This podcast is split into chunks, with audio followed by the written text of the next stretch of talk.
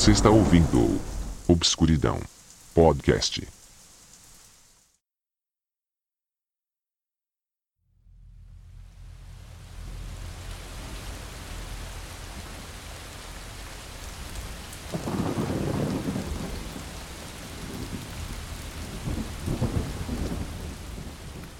Boa noite.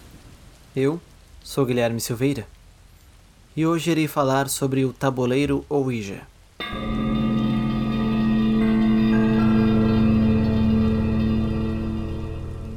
Uma superfície plana contendo letras, números e alguns símbolos.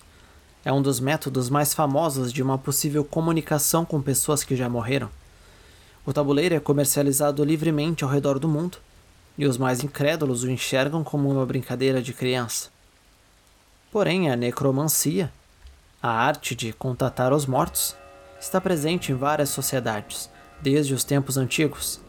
A primeira evidência de uma variante da placa Ouija foi encontrada na China, e sua menção data de 1100 d.C., em documentos históricos da dinastia Song. A comunicação era conhecida como Fuji, que pode ser traduzido como escrita espiritual. Era usada em rituais e apenas sob supervisão de membros autorizados. Até ser proibida pela dinastia Qing, foi uma prática recorrente na escola Quanzhen. A história do tabuleiro Ouija com esse nome e suas famosas características começa diretamente relacionado ao espiritualismo, um movimento religioso que surgiu em 1848 e virou uma religião em 1993. O Espiritismo, religião comum no Brasil, surgiu na mesma época, em 1857. Em comum, as religiões partilham a crença em espíritos e na possibilidade de comunicação com eles. Nessa época, médiums e sessões espíritas já eram coisas comuns e aceitas pela sociedade. Em meio a esse contexto de mediunidade disseminada, acessórios para mediar o contato com os mortos eram normais. Os tabuleiros de contato com além, com o alfabeto impresso, já faziam sucesso nos Estados Unidos no século XIX, mas foi em 1890 que o empresário Elijah Bond teve o estalo de vender um desses junto a uma prancheta que deslizasse sobre as letras. William Fuld, um de seus funcionários, logo começou a produzir as próprias tábuas e é acreditado como responsável por popularizar o jogo. Quanto ao nome Ouija, ninguém sabe direito de onde veio. O folclore em torno do item aponta que seria uma junção das palavras sim em francês, que se diz oui, e a palavra sim em alemão, que se diz ja. Segundo o historiador Robert Murch, o nome teria sido sugerido pela própria tábua em uma sessão de Elijah Bond com sua cunhada Ellen Peters. Mas é bem provável que essa manifestação tivesse a ver com o colar que Ellen usava naquele momento, contendo uma foto de uma mulher ativista chamada Ouida. Foi durante a Primeira Guerra Mundial que a popularidade do tabuleiro de Ouija cresceu, principalmente entre católicos. No contexto de incertezas e mortes, cresceu nas pessoas o desejo de saber sobre o futuro e contatar entes queridos falecidos.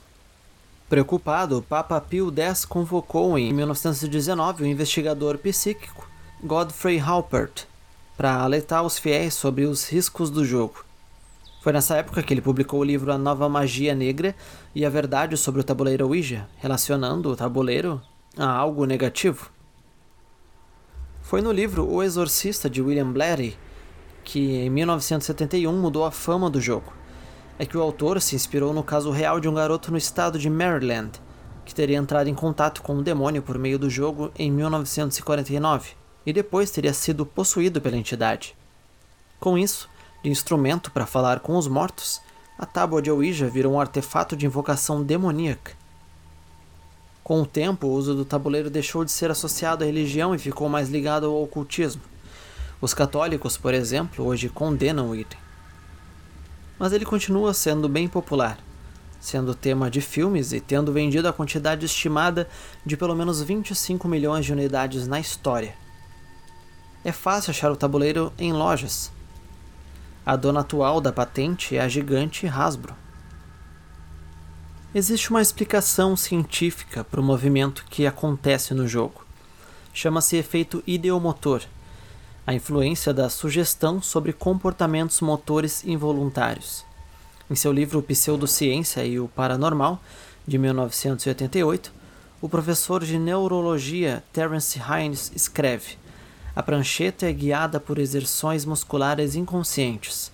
A ilusão de que o objeto está se movendo sozinho é geralmente extremamente poderosa e suficiente para convencer muitas pessoas que realmente há espíritos trabalhando.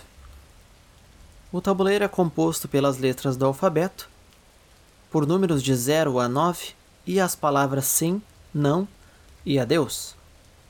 Para entrar em contato com os espíritos, em geral as pessoas ficam em torno do tabuleiro, movendo um objeto com um círculo no meio, mantendo sempre as pontas dos dedos tocando esse objeto para que ele deslize através do tabuleiro, se colocando sobre os caracteres para se informar frases e trazer informações para os participantes. Uma outra alternativa de se utilizar o mesmo conceito do tabuleiro Ouija é através do jogo do copo, muito popular aqui no Brasil. Coloca-se em um papel as letras, números sim, não e adeus, e ao invés de se utilizar uma pequena prancheta para deslizar e marcar os caracteres, se utiliza um copo. Ou seja, tudo feito de forma artesanal. Há quem diga que esse tipo de brincadeira pode ser até mesmo nociva, fazendo com que as pessoas sofram atormentadas pelos espíritos que entraram em contato, ou até em casos mais graves, possessões. Inclusive, alguns casos reais já foram associados a este famoso objeto. Em 2014, três jovens foram hospitalizados na cidade de San Juan Tlacotenco, no México, alegando possessão por espíritos malignos.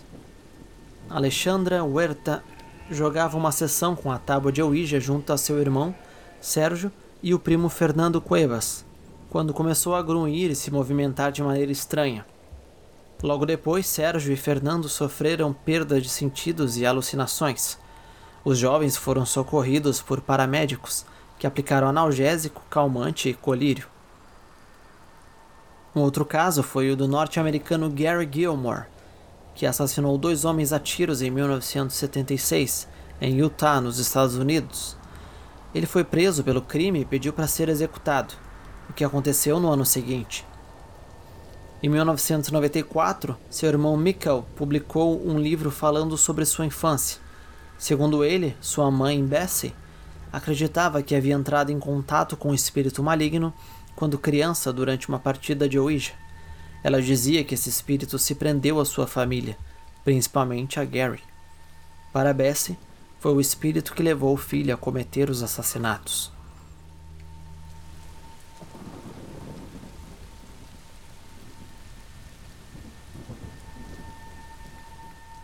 Envie seu relato para relatosobscuridão@gmail.com ou através das redes sociais Obscuridão Podcast no Instagram e Facebook. Caso queira apoiar financeiramente esse projeto, acesse apoia.se barra Obscuridão Podcast. Muito obrigado por ouvir este episódio e adeus.